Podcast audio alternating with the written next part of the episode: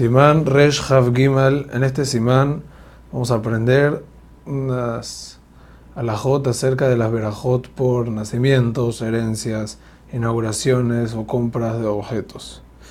Saif Aleph dice el Shulchan Aruch, una persona que le nació un bebé varón debe bendecir a Tov Beametiv. A Tov que le pasó y le ocurrió algo bueno a él y a Metiv, a su esposa.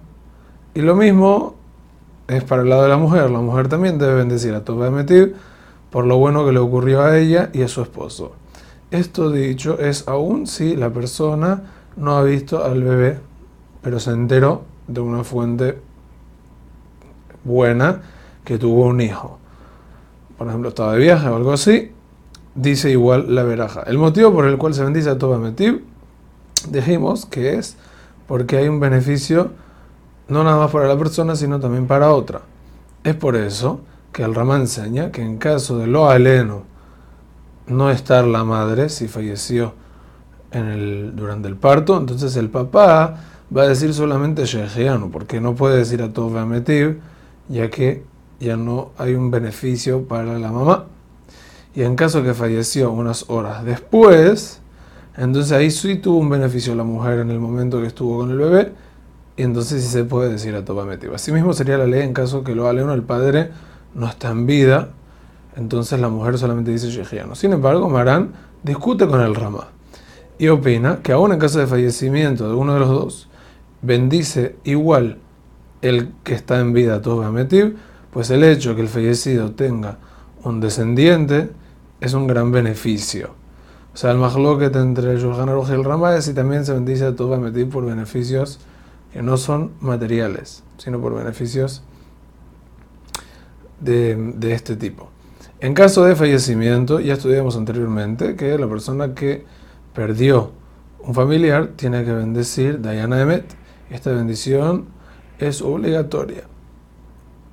Lo que no es así en el caso de Tuba es una, es una bendición opcional. ¿Cuál es la nafkamina que hay en esto? Muy simple, si una persona lo aleno tuvo un bebé y también perdió a la esposa, entonces va, tiene que bendecir primero a Diana Emet y luego a Toba Esta bendición por el nacimiento de un bebé aplica a Filo si no es el primer bebé varón sino a filo más adelante. Si no bendijo de, de, inmediato, puede bendecir aún después porque el beneficio sigue estando todo el tiempo. Todo lo dicho anteriormente es por el nacimiento de un niño varón. Por el nacimiento de una niña no se bendice a Tofe de Aún en caso de una persona que estaba obsesionada por tener una niña, por ejemplo que tuvo muchos niños antes, no dice a todo sino bendice Shehayanu al verla por primera vez. Esta bendición, como dijimos, es opcional. Por ende, dice el Rama que muchos no hacen hincapié en decirla. Por ejemplo, hoy en día no decimos el Atoba Metiv. Sin embargo, el Mishnah Berura trae que sí se debe decir.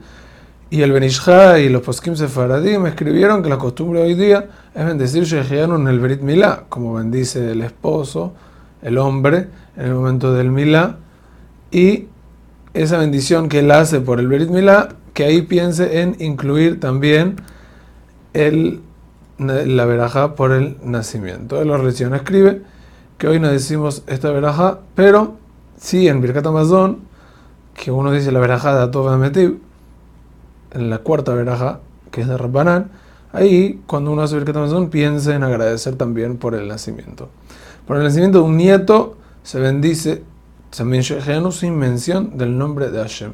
Y es recomendable comprar una ropa nueva o una fruta nueva y bendecir por ella Shehenu e incluir el acontecimiento de este del nacimiento. Hazak Uaruj.